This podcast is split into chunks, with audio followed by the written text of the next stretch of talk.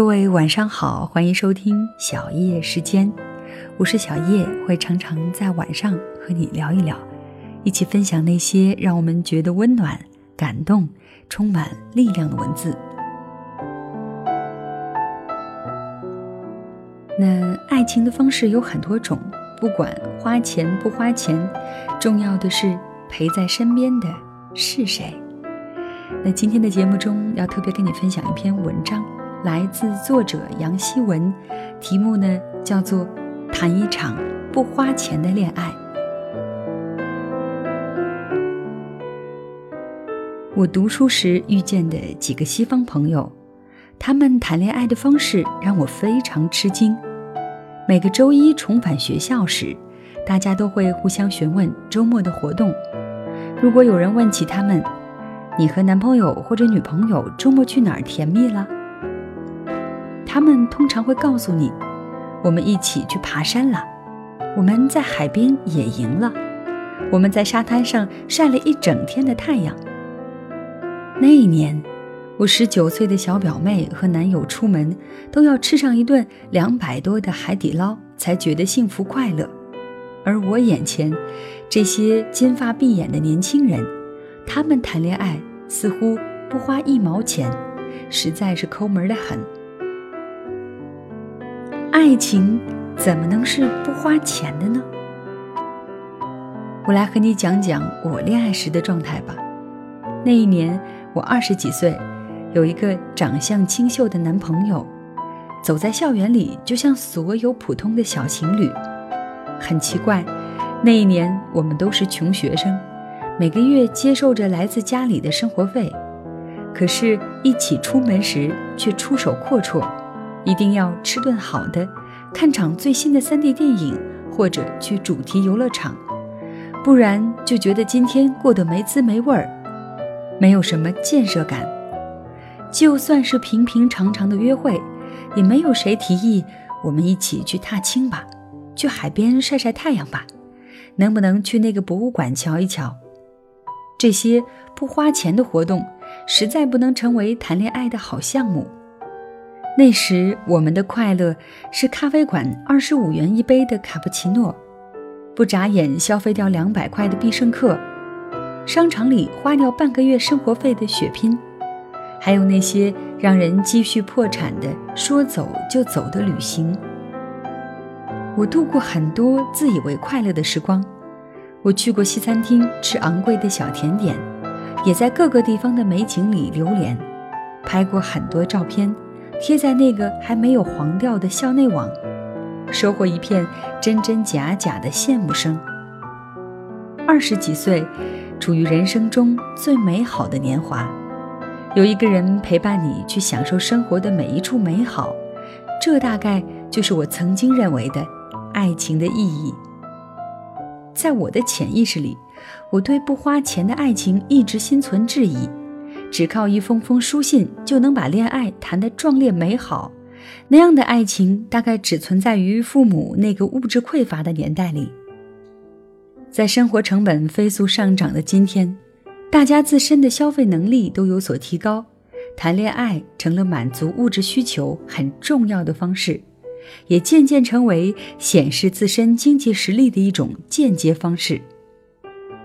在我的朋友圈里，朋友们有事儿没事儿都愿意晒晒和男女朋友的小资生活，几百块一支的永生花，两个人一同去首尔的飞机票，一部最新的 iPhone 手机，蒂凡尼的情侣钻戒，能够和恋人一同去经历繁华，再把经历着的昂贵爱情用某种方式传达，这就是很多年轻人所享受的谈恋爱的乐趣。就连我那个在相亲这件事上身经百战的朋友，也时常对我说：“你信不信，越贵重的爱情就越快乐？”我记得有一次同他一起吃饭，他盯着邻桌情侣餐桌上小气的花销，一边翻白眼一边和我传授经验，知道如何在第一次约会就鉴别出男人的好坏吗？首先，见面要选高档雅致的餐厅。其次，点餐时要挑贵的点，不能眨眼。最后，两个人吃饭要点四个人的分量，尽量把桌子铺满。他想了想，又补上一句：“对了，吃不完的也千万不能打包。男人就是要大方一点，两个人在一起不就是图个开心吗？”这样的道理说来庸俗，可是我敢保证，我们中超过半数的姑娘，大概都默默地相信着。现实中的种种迹象表明，两个人的消费程度似乎和一段爱情的快乐指数有很大关系。谈恋爱，反正不就该是两个人在一起吃吃喝喝、玩玩乐乐吗？于是，我的朋友遇见一大波又一大波的金项链和银手表，他们一同去旋转餐厅，手牵手看昂贵的歌剧，甚至还去日本泡了个温泉，在约会中不断创新着消费新纪录。朋友也总是憧憬着眼前的这段感情就是走进婚姻的前奏。可是那些好端端的爱情，竟然一个接着一个都结束了。他不解，甚至觉得有点委屈。两个人谈恋爱的时候多快乐呀，自己热爱享受，却并不是个坐享其成的姑娘。在对方认认真真送上那部新手机的时候，自己也把一件昂贵的 Polo 衫当做回礼。这爱情明明昂贵，明明快乐。却为什么如此短命呢？我曾经静下心来，对过去一场完结的恋爱算账，连自己都吓了一跳。一场恋爱，除了在精神上消耗了自己，竟然也在经济上有了巨大损失。可是，当我认真地问自己，这样昂贵的爱情应该是快乐的吧？我发现，自己竟然记不得什么让人特别快乐的情节。那些吃昂贵晚餐、看最新大片、玩遍整个游乐园的时刻，除了让我的腰围飙升、两个人破产加速、打发了一些无聊的日子，实在没有为生活添上什么喜悦的见识，以至于一段时间内的自己都在暗暗叹气，时间居然都白花花的流走了。后来我出国闯荡，结识很多朋友。其中有很多来自别的国家的情侣，一起聊天的时候，彻底就颠覆了我根深蒂固的爱情观。置身于完全不同的文化中，我非常吃惊地发现，二十几岁的年轻人之间不花钱的爱情不仅存在着，还存在的非常有意义。在我住过的背包客栈中，一个帅气的巴西男孩和相恋三年的女友环游世界。和我们讲起旅行的故事，就像是一部真正的探险，却没有任何巨大而无谓的开销。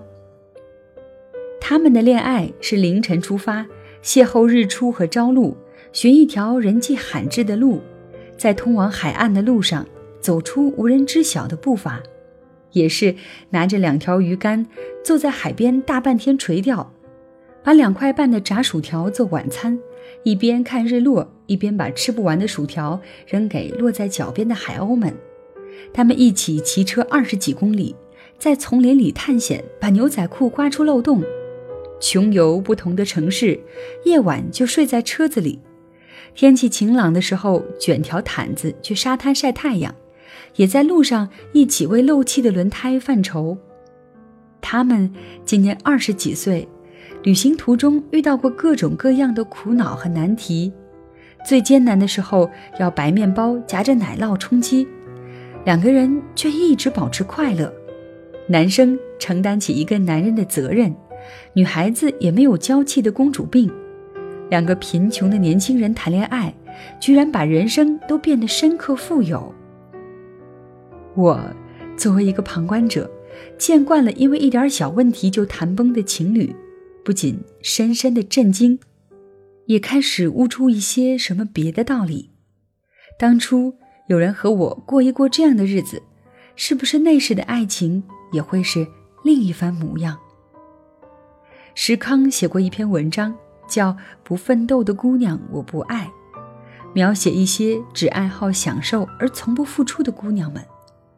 我们曾一起驾车去过小半个中国，他不会开车。只是坐在一边享受音乐和美景。住旅馆时，他只想住豪华的，吃饭时只吃菜不吃饭，且不知节省。他有的只是在享受之后抱住我，对我说他爱我。这样的现象，不管是姑娘和小伙，都在如今的生活里变成一种常态。有时候，昂贵的爱情能够给予人一小段时间的快乐，却并不能维持长久。大概就是因为，当我们在一段感情中只选择经历好的部分，而跳过那些龇牙咧嘴的情节时，眼前这个你自以为深爱着的人，其实并不是陪伴，而只是在某一个时间段只能同甘却没机会共苦的玩伴而已。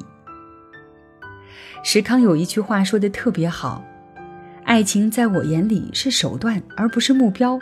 我提倡的情感生活是一起努力，共同分享，最终使每个人都成为更好的自己。”一段爱情或许重要的是感受，而不仅仅是享受。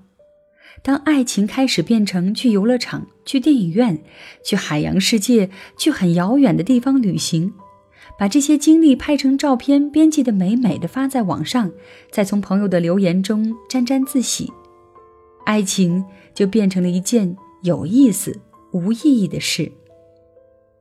有时候，爱情不仅是要经历光鲜的一面，也要去经历平平常常的一面，用生活中最朴实的东西去谈情说爱，爱情才会幸福绵长。我现在的住处住着一位白人丈夫和韩国妻子，两个人一起携手七年，收获两个健康活泼的孩子和一场幸福的婚姻。韩国太太和我聊天时，很坦白地说道：“我们过去的这些年一直在为钱做挣扎，可是我却看见这个没什么钱的家里，每一处都有两个人一同创造的温馨。”他们一同打制书架，在路边摘几株多肉，盛装在两元店里买来的玻璃杯子里。韩国太太自己动手做窗帘，丈夫在墙上挂上自己绘制的画。两个人没有享受花花世界的富裕，就手牵手去海边拾贝壳，爬上山顶野餐，在家里把花草伺弄得生机勃勃。这个距离上班有十几公里。每日下班路上让我无休止堵车的住处，我从没有想过要搬走的念头，就是因为在那些我拖着疲惫的身子回到家的时候，推开门就能看到一整面墙的照片里，夫妻俩无比灿烂的笑脸，那里面有一种美好的东西，让我在那些难熬的夜晚心生温暖，那种温暖的气息，大概。就是幸福的味道吧。这样的爱情真好，不花钱，却谁都买不走。